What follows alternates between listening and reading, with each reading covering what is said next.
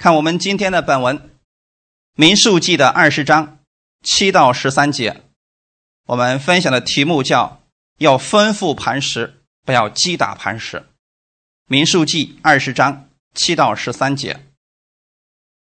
如果你找到圣经了，那跟我一起来读一下经文。耶和华小谕摩西说：“你拿着杖去，和你的哥哥亚伦招聚会众。”在他们眼前吩咐磐石发出水来，水就从磐石流出，给会众和他们的牲畜喝。于是摩西照耶和华所吩咐的，从耶和华面前取了杖去。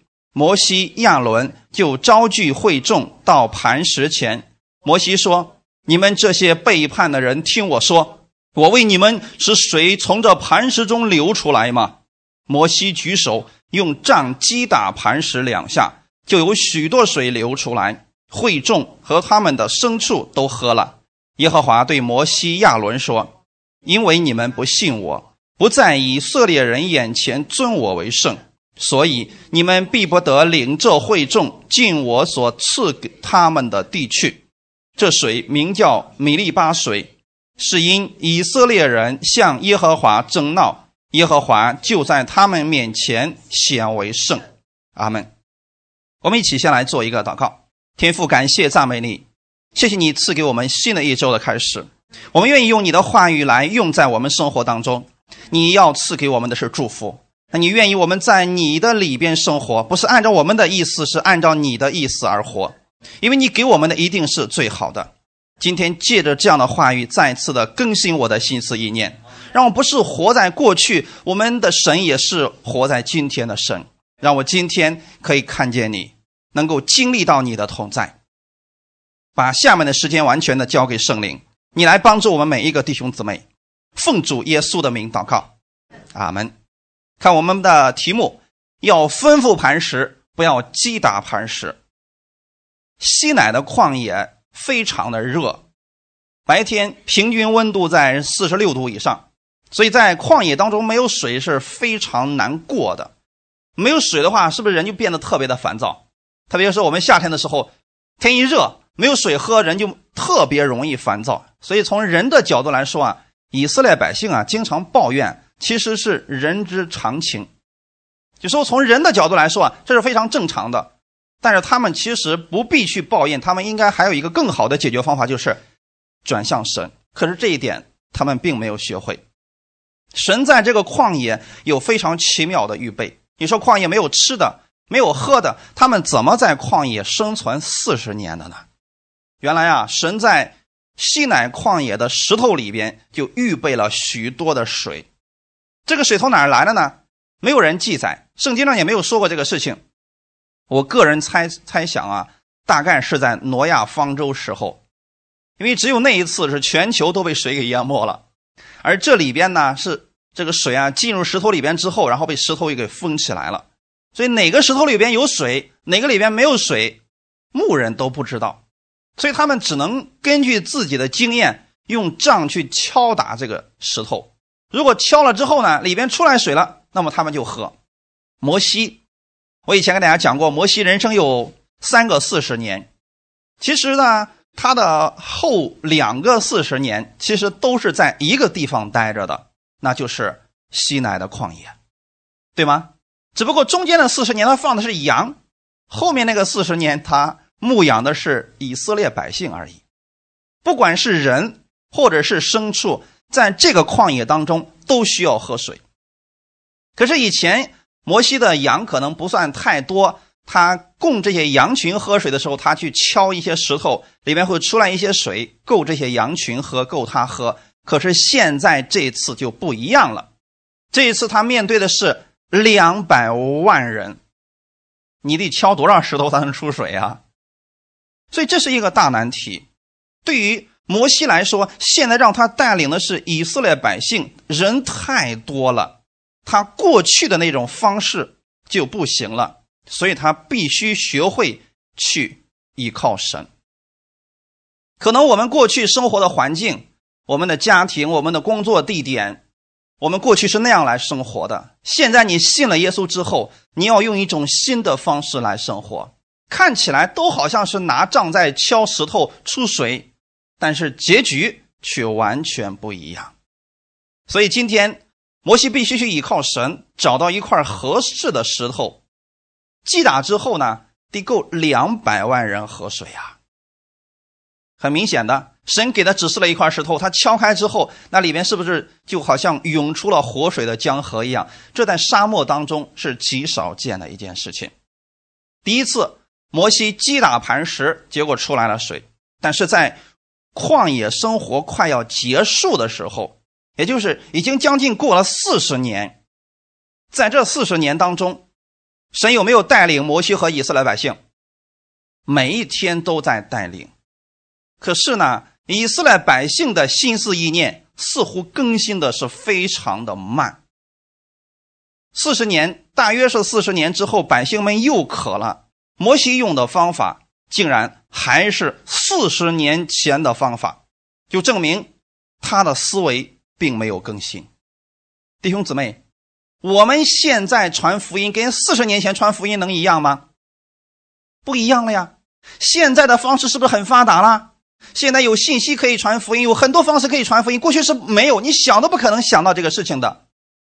我们的内容没有变，但是方式是发生变化了。阿门。所以说，我们这个神他不是，啊，那个我们所说非常古板的神，他也是在引领着世界往前走的神。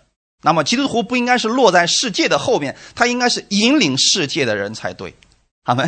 所以我们首先要更新的是我们的心思意念。可惜啊，摩西啊没有更新，他用的竟然还是过去的方法。所以弟兄姊妹，请记得，我们的神是活着的神，他每一天都给我们的是新鲜的供应，而我们。心思意念也要在神的话语上不断的去更新，不断的去认识神的话语和能力，你会带着不同的信心去面对我们的生活。好们，我们分享第一点：击打磐石并领受。这是大约四十年前第一次摩西给百姓击打磐石出水的一个故事。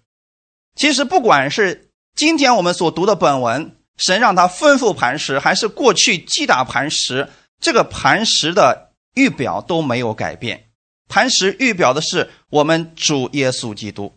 阿门。弟兄姊妹，为什么我说我们的磐石代表的是耶稣基督呢？我们从哪里知道的呢？我们需要看一段经文，《格林多前书》第十章一到四节，我们一起来读一下。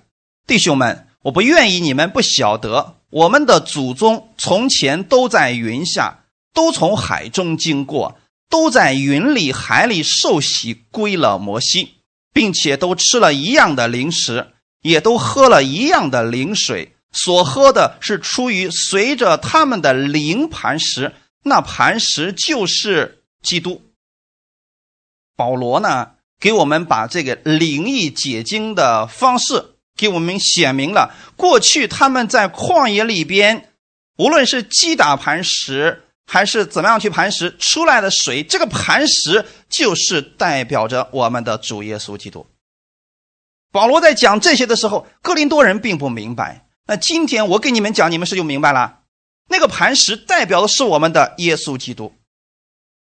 当这个磐石被击打之后，里边是不是带出了供应？给谁带来供应的？给百姓带来了供应，所以耶稣被击打的目的是为了什么？给你带来供应，好没？耶稣是我们一切所需的供应者。水从磐石流出来，其实象征着那是我们生活当中所需要的一切，那是我们生命当中所需要的一切。阿门。比如说，你所需要的健康、兴盛。良好的人际关系、丰盛的生命等等，其实都从那个磐石里边出来的。无论你需要的是什么，在那磐石里边都会流出来供应。神是如此的爱你，所以说他赐下耶稣给你。耶稣被击打，正是为了你得益处，使你能够蒙福，使你能够明白神对你的心意。阿门。弟兄姊妹，你没有想过？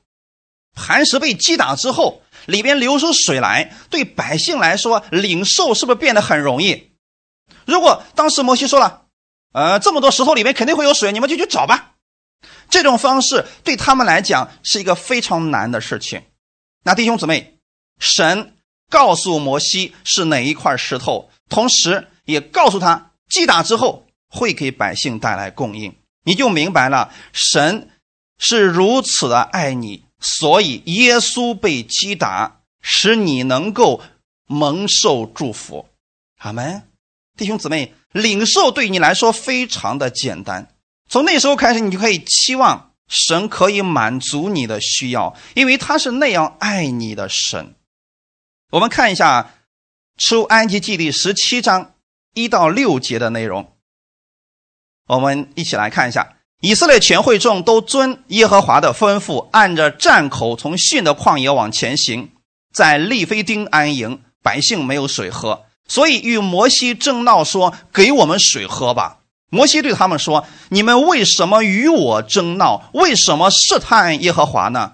百姓在那里甚渴要喝水，就向摩西发怨言说：“你为什么将我们从埃及领出来，使我们和我们的儿女并牲畜都渴死呢？”摩西就呼求耶和华说：“我向着百姓怎样行呢？他们几乎要拿石头打死我。”耶和华对摩西说：“你手里拿着你先前击打河水的杖。”带领以色列的几个长老从百姓面前走过去，我必在河裂的磐石那里站在你面前。你要击打磐石，从磐石里必有水流出来，使百姓可以喝。摩西就在以色列的长老眼前这样行了。这是我们第一次遇到的摩西击打磐石的一个故事。从这段经文当中，我们可以看出来，以色列百姓遇到问题了。他们的做法是什么？抱怨、争闹。他们有了问题，他们不向神去祷告，他们是争闹，给我们水喝吧。就像今天信徒们有了问题，他不是去找神，他来到牧师面前了。为什么让我信耶稣啊？你为什么让我来你这个教会？你为什么不给我解决问题？请问这是不是跟以色列百姓就一样了？其实摩西本身解决不了他的问题，所以摩西说：“你们为什么与我争闹呢？”那摩西是怎么做的呢？摩西。就转向了神，你发现了没有？每一次摩西有问题的时候，他就呼求耶和华，转向神。他说：“我该向这百姓怎样行呢？”其实，在这一点上，摩西真的做的非常的好。要是我们平常人啊，早都不干这个活了，那受不了了。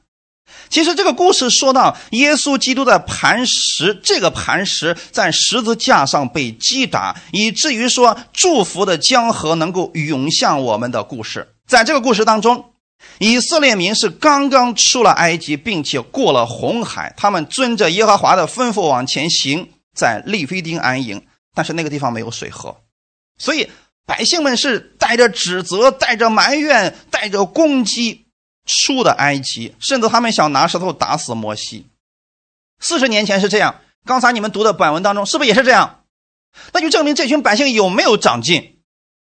四十年前遇到问题是抱怨，四十年后信主之后还是抱怨。我们生活当中遇到很多这样的基督徒，是不是？你问他信主多少年了？三四十年了，遇到问题依然是抱怨，依然是埋怨，好像周围每一个人都是好东西一样。这是什么原因呢？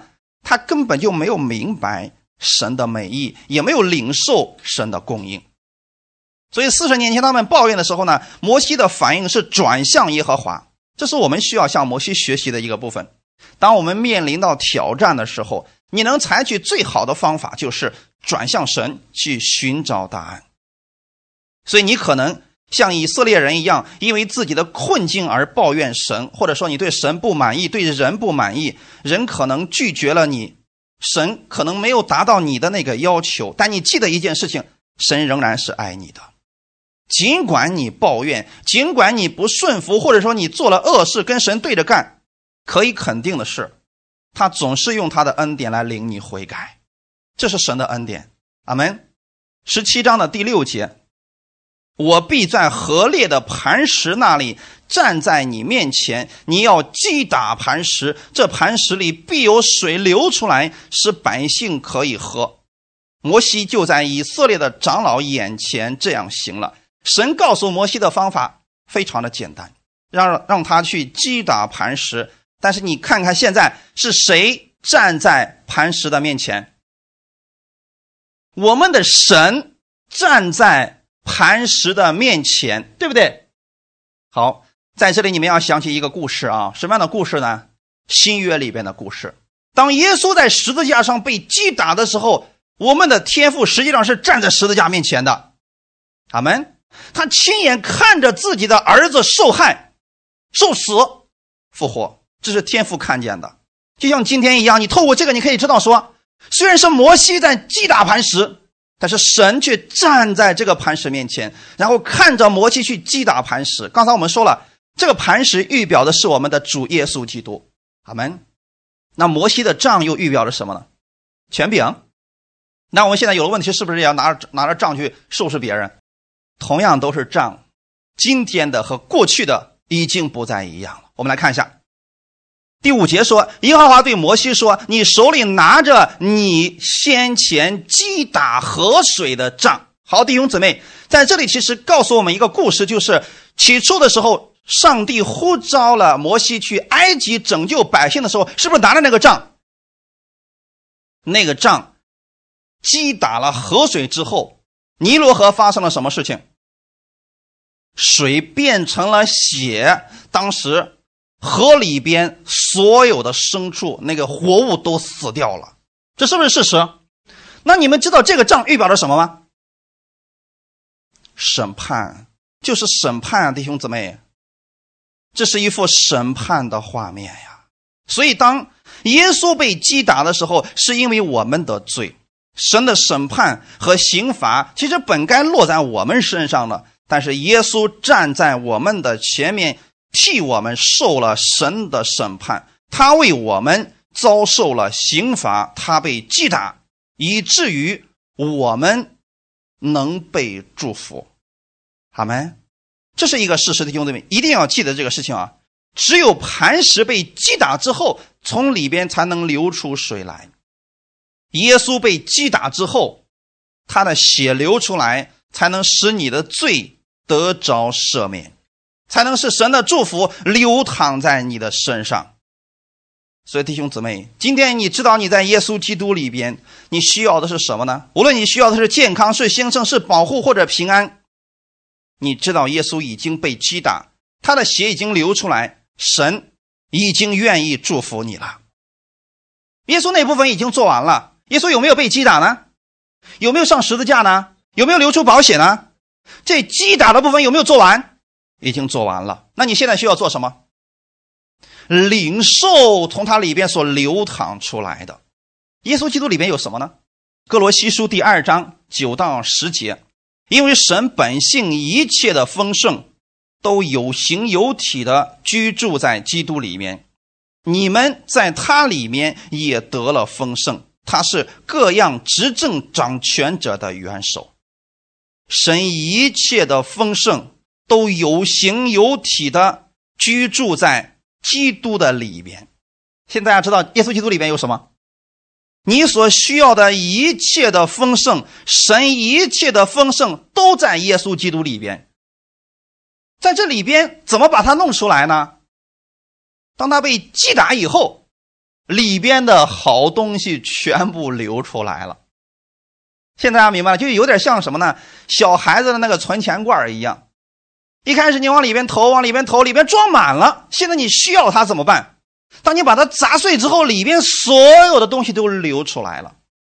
阿门。这是神的祝福。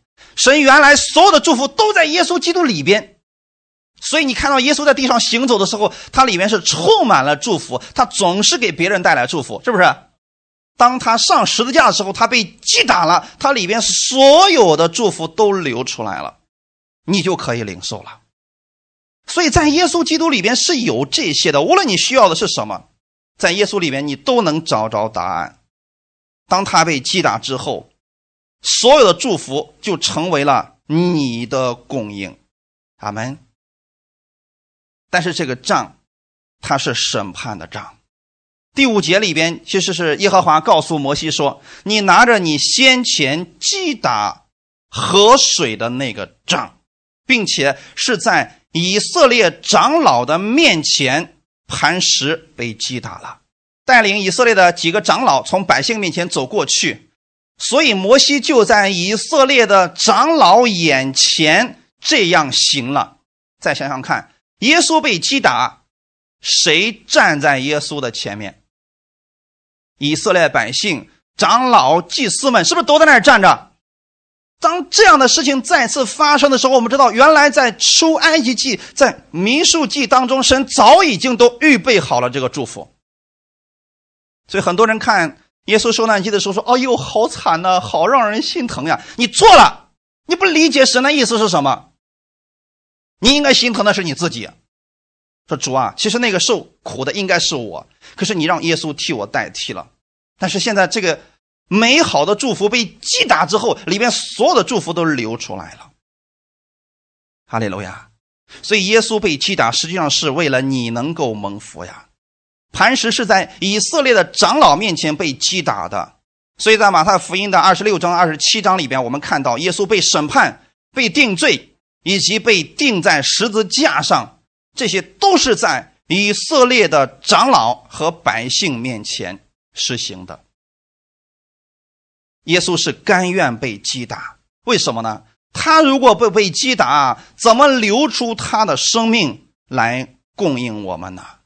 所以刚才我们一直在讲，你要拿着你先前击打河水的杖，摩西的这个杖，在埃及施行了审判。你会发现，每次那个杖伸出去，都有什么发生？摩西的杖在埃及伸出去之后，有什么发生了？后面总会有死亡发生呀，是不是啊？里面带出来的不是祝福，而是咒诅啊！他击打了河水。结果河水变成血，带来了死亡，对吗？你看这十个神迹当中，是不是都是这样的？那后面带来的没有一个是祝福，全是咒诅。所以这是审判之仗。当摩西去见到神之后，他在燃烧的荆棘当中跟神进行交流了。神对他说：“摩西，把你的杖扔在地上。”结果那个杖变成了什么？哎，变成了蛇。其实那是一个咒诅的记号，阿门。那个杖扔到地上变成变成蛇了，然后摩西再次把那个拿起来，他又变成了杖，对不对？之后就用这根杖在埃及施行了审判。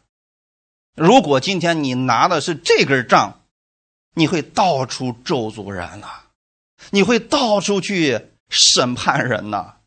我们虽然拿起来看了都差不多，都是一根杖，可是你拿的到底是什么杖呢？是四十年前的那个杖，还是四十年后的另外一根杖呢？四十年前的那个杖是审判的杖，这个杖已经落在了耶稣的身上，就是已经击打了那个磐石，水已经为我们流出来了。所以，当这个审判之杖落在耶稣身上的时候，他的血已经为我们流出来，是所有相信耶稣的人都罪得赦免了。耶稣代替了我们。所以我们可以领受他的祝福，我们可以很轻松的喝到神活水的泉源，不断的供应给我们。阿门，是不是很美的弟兄姊妹？这是天父的爱在我们身上。所以这是分我们分享的第一点。第二点，吩咐磐石并领受。第一个是击打磐石，你可以领受啊。那么第二个是吩咐磐石，事隔多年，百姓们似乎把神迹看着是很平常的一件事情了。我们知道啊，其实，在旷野里边的每一天，以色列百姓都看见神迹了，对不对？哪一个不是神迹？他们穿的衣服是不是神迹？四十年衣服没有破，鞋子没有破，脚没有肿，在那么高热的旷野当中啊！你别忘记了，旷野里边是沙子。你们现在去海边，你去试试看，穿着鞋子在海边跑一会儿，你的鞋里边都会热的不得了啊！那才多少度啊？给你弄到四十六度，你试试看，一会儿你就受不了了。以色列百姓是不是因为有神迹，所以在旷野里边才能生存四十年？神每一天的云柱、火柱，这些是不是都在供应？是不是神迹？是。可弟兄姊妹，请记得一件事情：今天很多人总是去追求神迹，说我只要看到神迹了，我就能相信神，我的信心就能够增加。其实不然，以色列百姓是天天看神迹。但是他们遇到问题了，仍然是抱怨。以前没有水喝的时候，他们向摩西抱怨，都过了四十年了，我们说天天看神迹，我们的信心早应该增加了吧？不，他们的信心依然没有增加，还是向领袖发牢骚，很典型的活在自我当中，没有更新自己。所以弟兄姊妹，今天不要对神迹太感兴趣，这不是你追求的目标。你只要去追求耶稣基督的真理，神迹自然会产生。阿门。以色列百姓是人在旷野，心依然还在埃及，所以他们心里所想的依然还是埃及人的想法，是自我的想法。摩西有一点做得很好，就是遇到问题就向神去祷告。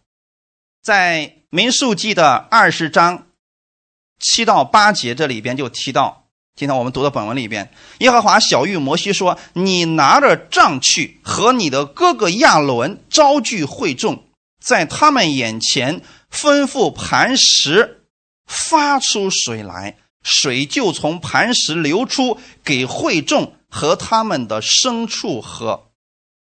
这是我们一开始读的本文。将近四十年了，他们已经经历神这么多的话语，这么多的神迹了。此刻遇到了同样的问题，摩西向神去祷告，神给他的方法，听起来。似乎跟四十年前的一样，你拿着杖去和你的哥哥亚伦招聚会众，是不是跟之前一样？之前说你去把长老们都叫过来，那现在也是这样的，你去招聚会众，然后后面的就不一样了。这次神说，在他们眼前吩咐磐石发出水来，神的话说的清楚不清楚？你们很多人对旧约和新约。有点迷糊，说旧约为什么这么说？呃，新约跟这个差不多，但是稍微改了一点词儿。比如说，旧约里面会提到敬畏神，新约会改成敬拜神，这两个词是不是差不多？但是意义却完全不一样啊！四十年前神说你要击打磐石，四十年之后怎么说的？吩咐磐石。此刻摩西应该相信神的话语，哦，吩咐磐石就可以了。可是此刻的摩西实际上是被以色列百姓啊闹糊涂了，你知不知道？为什么说闹糊涂了呢？因为当时啊，呃，以色列百姓啊就跟这个摩西去闹腾，他们因为没有水啊，就攻击摩西亚伦。在民数记的二十章第三节说啊，百姓向摩西争闹说：“我们的弟兄曾死在耶和华面前，我们恨不得与他们同死。”我不知道有些弟兄姊妹是不是在你没有信心，在你遇到困难的时候，你也会这么去说：“我恨不得在神面前死掉。”你看看那谁谁就祷告死了，就好像我们神是咒诅人的神一样。四十年前确实摩西拿着那个样是带来咒诅和审判的，可是现在已经不一样了呀，已经发生改变了呀。就像我们现在一样，我们跟旧约之下能一样吗？你在哪个约之下？旧约还是新约？既然叫新约，就肯定跟过去那个约是不一样的。百姓们活的是在旧约之下，以自我为中心的那种生活，大家明白了吗？所以他们跟摩西闹，跟摩西去吵，这甚至攻击摩西亚伦。好了，毕竟摩西是个人，在轮番轰炸之下，摩西有点扛不住了，很明显是受影响了，他心里啊就极其烦躁。我们看第十节和十一节。摩西亚伦就招聚会众到磐石前。摩西说：“你们这些背叛的人，听我说，我为你们使水从磐石中流出来吗？”摩西举手用杖击打磐石两下，就有许多水流出来，会众和他们的牲畜都喝了。这些经文你们看出了什么？同样都是招聚了会众，其实现在摩西所做的。跟四十年前一模一样，对不对？但是他忘记了，神其实已经带领百姓将近四十年了，神的方式已经发生改变了。而摩西说：“你们这些什么人？背叛的人！我们在没有信耶稣之前，我们是不是背叛的人？啊，我们是不是跟神是敌人？”是，可是当耶稣为你的罪流血、牺牲、复活之后，你还是背叛的人吗？就算你的行为仍然是抱怨你的领袖，抱怨你的牧师，抱怨神。但是，请听好了，弟兄姊妹，你在神的眼里边不再是背叛的人。阿门。你看起来你的行为是在背叛神，可是神的眼里边你已经不再是背叛的人，是因为耶稣的血改变了你的生命。阿门。可是摩西呢？他此刻他心里边因为看到这群百姓的行为，就立刻下了一个结论：说你们这群背叛的人呐！他给百姓传达的信息是：神不喜欢你们，神不喜欢你们这样的方式，所以神不会听你们的祷告的，神会听我的祷告。他说什么？我为你们是水从这磐石中。流出来吗？那今天我们来想一下，是摩西有这个能力吗？如果摩西有这个能力，他就不去祷告神了，他直接去找磐石敲开就行了，是不是？这一次神让他是吩咐磐石出水，并不是击打磐石。弟兄姊妹，我问你一下啊，击打容易还是吩咐容易？是不是吩咐容易？啊？哎，吩咐的时候你心里面是带着喜乐的；击打的时候呢，不管你心里怎么说啊，你比如说你拿个杖去敲你家孩子的时候，你我就不信你敲的时候还乐呵呵的啊，太好了啊，太好了！有这样的父母吗？敲的时候你心里面是不是也带着一些一些生气的成分在里边？可是当你吩咐的时候，比如说你想要一个结果，你给他说出来，结果这个事情就成就了，你是在祝福他。对不对，弟兄姊妹？今天我们是活在新约之下，你的重点不是拿杖去击打，而是什么？吩咐。你记得吩咐之前，是因为有人已经预备好了一切，你才能够吩咐，是不是动动嘴皮子就可以了？那这样讲的话，新约其实比旧约更让人蒙福，哈利路亚。但是摩西所做的恰恰相反。这一次，摩西是违背了神的话语，与这个非常简单的拿着杖吩咐磐石，他却责骂百姓，并且称他们是背叛的人。他用自己审判之杖击打了磐石两下，其实是他对这群百姓啊受够了。不过呢，尽管摩西违背了神。神仍然怜悯百姓，有足够的水从磐石流出来，百姓和他们的牲畜都喝了。但是这不代表摩西所做的是正确的。阿门。这显出的是神的怜悯和慈爱。很多人用类似的方式向神祷告，神也赐下了祝福。比如说威胁神的方式：你要不给我成就这个事儿。我就不吃饭，我把我自己饿死，我就不信你不给我成就。用类似这种威胁神的方式，很多时候也得着了。结果他们做见证时候怎么做的吗？弟兄姊妹们，如果你的祷告没有成就，你要进食，你要把自己往死里饿，神不会丢下你不管的。其实用的就是摩西的这种方式。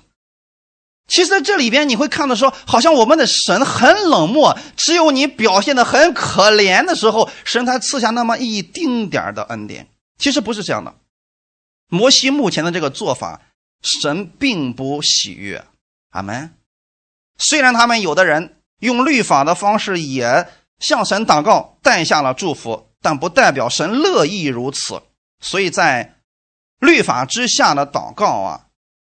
其实并不是说不会成就啊，但是我们更需要去明白神的心意到底是什么。你得知道说，今天哪种方式是神更喜悦的？摩西因为这件事情无法进入应许之地，有些人就说了：“这太不公平了吧？就这一次的错误，他就进不了迦南地。我们的神怎么一点都不通情达理呢？”他不是蛮有慈爱、蛮有恩典的神吗？为什么摩西这么一点点小错误，他就没有办法进入应许之地呢？请问摩西这个错误是很小的错误吗？很大，大到什么程度呢？我们来看一下啊，神对他是怎么说的呢？民数记二十章十二节，耶和华对摩西亚伦说：“因为你们不信我，不在以色列人眼前尊我为圣，所以你们必不得领着会众进我所赐给他们的地区。”请记得，这节经文是对教会的领袖讲的。阿门。这句经文到底是什么意思呢？神对摩西和亚伦说：“因为你们不信我，很多人在这些经文上就不理解，说我信神呐，我也相信摩西亚伦也是信神的呀。你们相信摩西亚伦信神吗？他相信有神，对吗？他也相信神是蛮有慈爱、蛮有恩典的神，对不对？可是为什么神说？”你们不信我呢？为什么神要这样说？其实是在这一件事情上，他们不相信神，所以他们用的是自己的方法。阿门。他们没有按照神的意思去做。我们有时候也会告诉一些人说：“其实你的祷告没有成就，神没有按照你的方式成就，是因为你不信神。”我们也会这样去劝告别人。很多人就说了。我信神啊！我怎么不信神呢？我信耶稣呀！我都相信他在十字架上为我的罪死了，流血牺牲。说的信不是不信有神，而是在那一件事情上你信不过神。阿门。大家明白了吗？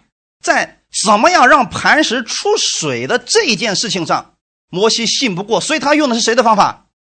自己的方法。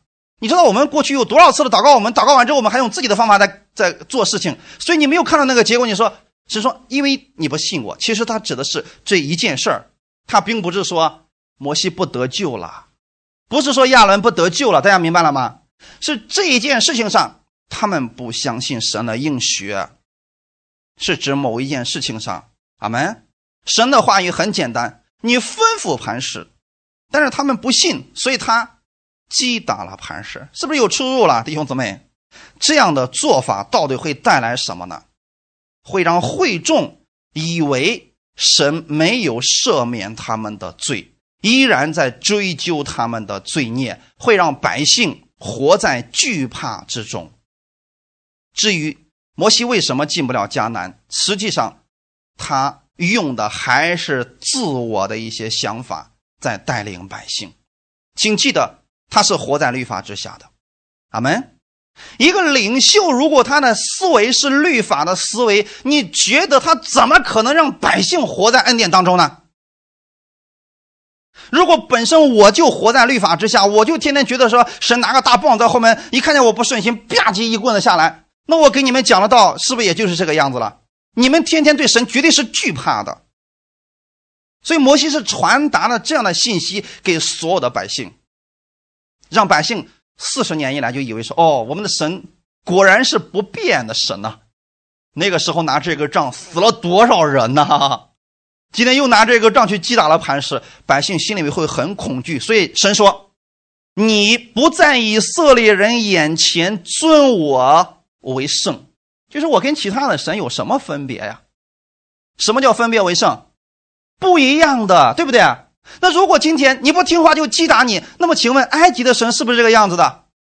你不听话我就修理你。现在世界上其他的神是不是这个样子的？一模一样啊！你听话他就赐福给你一点，不听话就收拾你，夺走你的一切。那我们的神跟他有什么区别呢？摩西传达的是这样的一个信息啊。所以，如果领袖活在律法之下，这群百姓不可能承受丰盛的祝福。现在大家明白了吗？因为所有的丰盛的祝福是怎么来的，都不是靠己力赚来的。今天我们所领到的丰盛的祝福，是靠着信耶稣而产生的，绝对不是靠着击打耶稣而产生的。阿门啊！感谢赞美主啊！我们现在所有的祝福是领受耶稣已成之功，靠的是吩咐，而不是击打。所以后来的时候，你看约书亚带队去攻打耶利哥城的时候，靠的不是吉力，靠的是什么？嘴里的话语啊！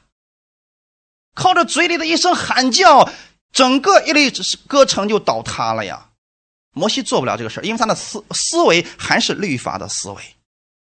我们要再次回来说一下，这里的磐石也是象征我们的主耶稣基督。此时此刻，当摩西再次击打磐石的时候，他正是否定了耶稣在十字架上所做的工作。三十八年，三十八年之前，第一次摩西击打磐石，那指的是耶稣的受难、受死，对不对？耶稣被击打之后，他的血流出来。使我们罪得赦免了，但是这一次，摩西再一次击打磐石，就等于说把耶稣基督再次钉上了十字架。这就是为什么耶和华要告诉摩西，你要吩咐磐石，而不是击打磐石的原因了。耶稣需要牺牲几次？一次就足够了。耶稣一次为我们的罪在十字架上牺牲，这是完美中的完美，完全中的完全。所以，当耶稣死的时候，他大声喊：“成了！”因为他的救赎之功已经永远的完成了，而且不需要再重复了。阿门。我们没有任何人再有资格把耶稣第二次钉上十字架，让他给我们带出祝福、带出生命了，不可能了。我们看一段经文，《希伯来书》第十章十二节到十四节。但基督献了一次永远的赎罪祭，就在神的右边坐下了，从此等候他仇敌成了他的脚凳，因为他一次献祭，便叫那得以成圣的人永远完全。这段经文你们可以用来默想，你会发现啊，这段经文里面提到一个事，就是耶稣一次被击打，他成为赎罪祭，是不是？成为赎罪祭是要。付出生命的代价的，就像那个磐石一样，被击打了，是不是从它里边就流出来东西了？所以当那个赎罪祭被杀死之后，从这个圣洁的羔羊的里边，是不是流出血来了？那个血让献祭的人成为了完全。阿门。现在你们知不知道你们是完全的？为什么？因为耶稣流出宝血，你就成为完全了。哈利路亚。一次永远的赎罪祭，这里说了，因为他一次献祭，便叫那得以成圣的，是不是你？很简单，这段经文你可以怎么理解呢？因为一次耶稣被献为祭，死在十字架上，便叫我永远完全。阿门。什么叫永远完全呢？你任何时候在神的眼里边，不再是背叛的人。而是神所喜悦的人，这是不是永远的意思？那好，弟兄姊妹，摩西是不是不明白这个道理啊？他不知道磐石已经被击打过，就从此以后不能再说百姓是悖逆的百姓，是背叛的百姓，不能再那么说了。他应该去告诉百姓事实，就是你们是神所爱的。那现在我们在新约之下，是不是应该这么讲到？我会告诉你们，你们是神所爱的，因为你们是被耶稣的宝血所洁净的一群人。你们在神的眼里面是永远完全的，就算你今天抱怨神、抱怨社会、抱怨周围所有的环境，你在神的眼里边依然是完全的。这种力量会让你转向神，重新站起来。耶稣献了一次永远的赎罪祭，意味着你永远不需要再为你的罪献祭了。当神的儿子耶稣他为你受刑罚的时候。神已经道出了他所有的愤怒在耶稣的身上，你所有的罪都被解决了，你的罪已经被赦免了。所以，今天如果你在软弱当中，你不要再求耶稣从天上下来为你的罪再上十字架了，不要再做这样的祷告了，因为没有人再有资格把我们的耶稣再定十字架了。所以现在你们看来。摩西犯的这个错误是不是挺严重的？他等于说否定了前一次击打磐石的这个施工，重新又击打了一次。那我们去哪儿找这个耶稣，把耶稣再弄上十字架？你是不是找不着了？那这个事情怎么做？神一次就足够了，那一次让你今天从今天往后所有的一切跟过去就不再一样了。哈利路亚！你要做的事情是什么呢？吩咐磐石就可以了。那我们分享第三点，我们该如何吩咐磐石呢？当你遇到问题的时候，你的反应应该是什么呢？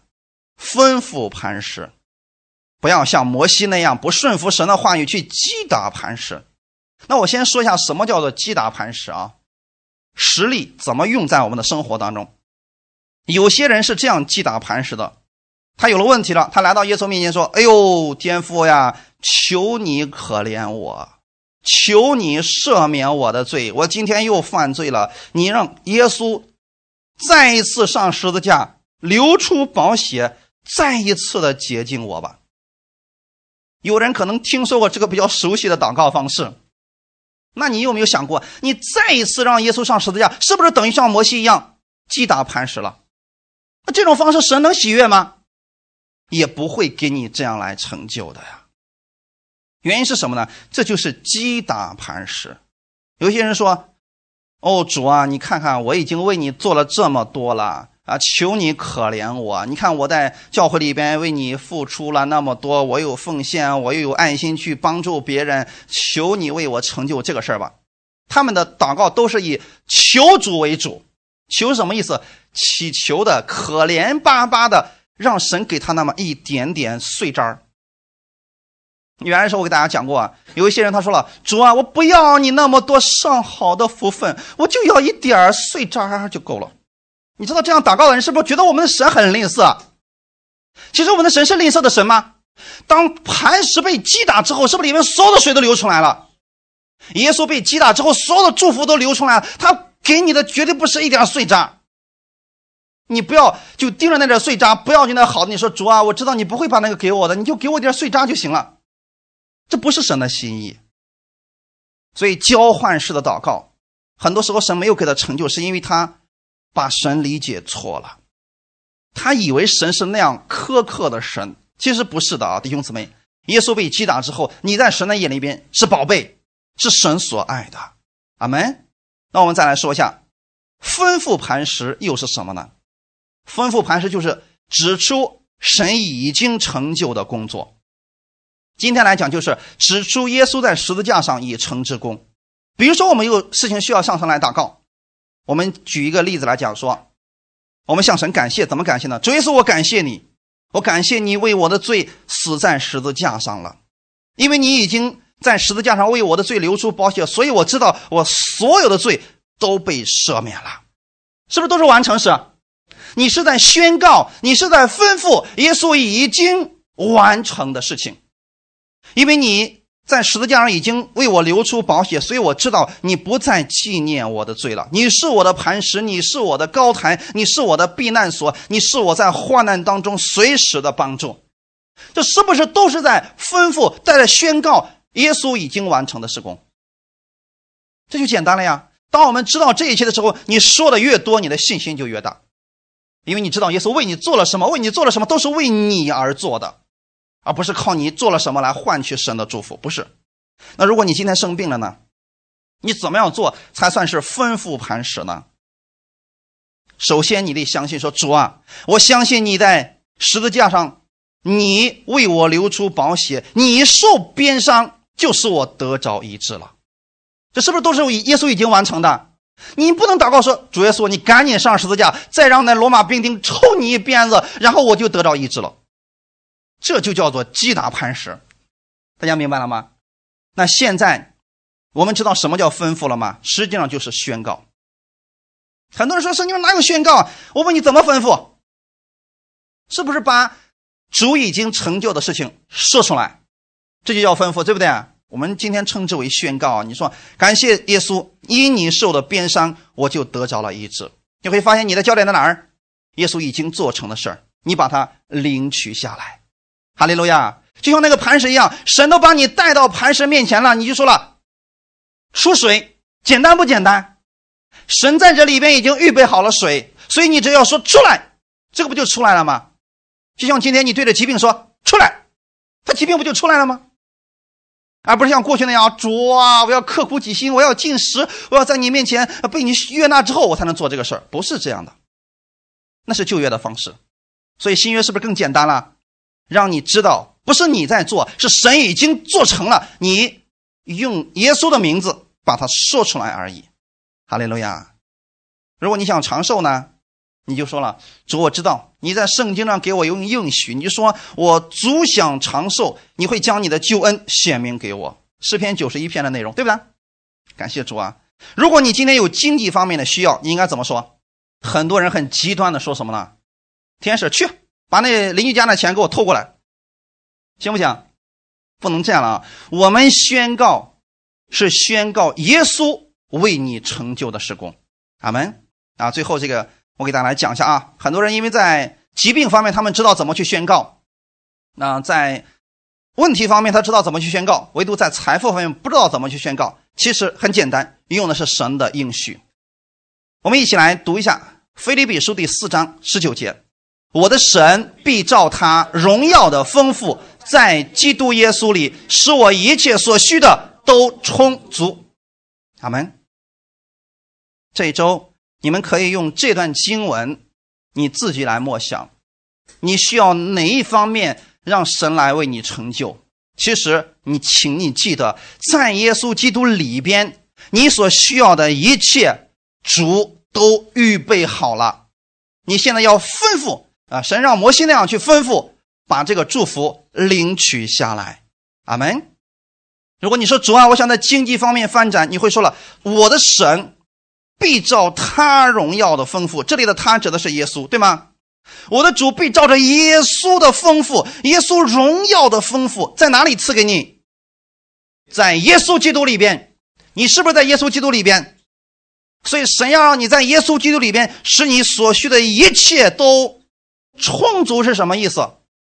充足的意思就是多了，多的都快冒出来的那种，才叫充足，对不对？不是刚刚够用，不是。神给你的总是充充足足的，哈利路亚！你得先有这个想法，你才能看到这个结果呀。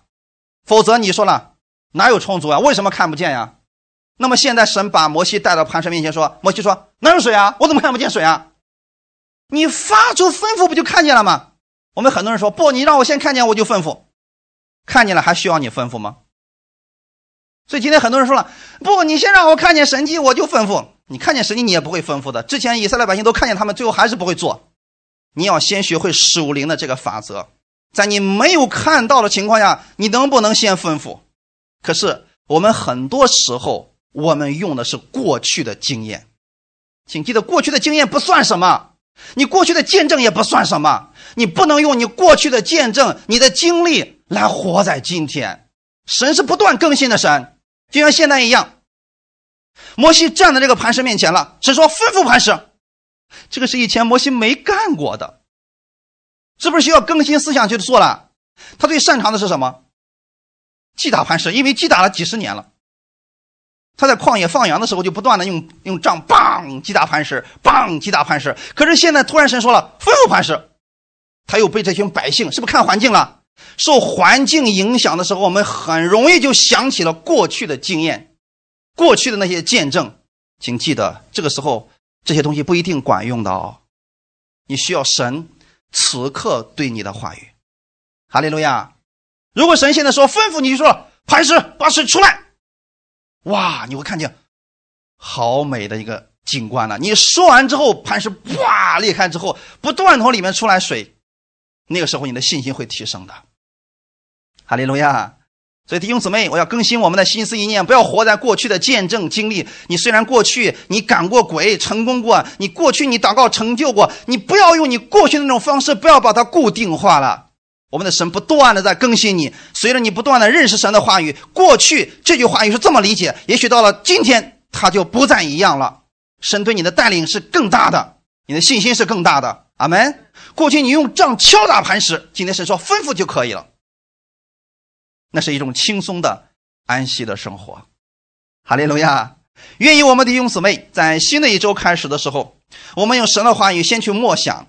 你得相信，说主要是的，我相信耶稣已经为我预备好了所有的一切。我现在用我的口说出我想要的结果，我就会看到这个结果出来。哈利路亚！你们要把摩西没做完的，今天去默想它，然后期待看到后面的神迹发生。好，我们一起来祷告。天父，我们感谢赞美你，谢谢你今天带领我们每一个弟兄姊妹，让我们借着你的话语不断的来更新我们自己。我们知道你是永不改变的神，你的应许永不改变。但你对我们的带领，每一个阶段是不一样的。主，你愿意我们在生活当中处处去经历你，你也让我们知道你是活着的神，你是随时随地都不断带领我们、更新我们的神。主，我愿意用现在你赐给我们的话语，我们所领受的部分用在我们的生活当中。是吧，请用你的话语不断的更新我的心思意念。我知道你在耶稣里边已经给我预备的所有的一切都是丰盛的，都是充足的。我用我的口吩咐他们成为现实。你加给我智慧，让我在工作当中、生活当中彰显你的荣耀。我也知道我是祝福的管道。因为当我吩咐出来的时候，不仅是我自己蒙福了，我身边的人也会跟着蒙福。我愿意做你这样蒙福的管道。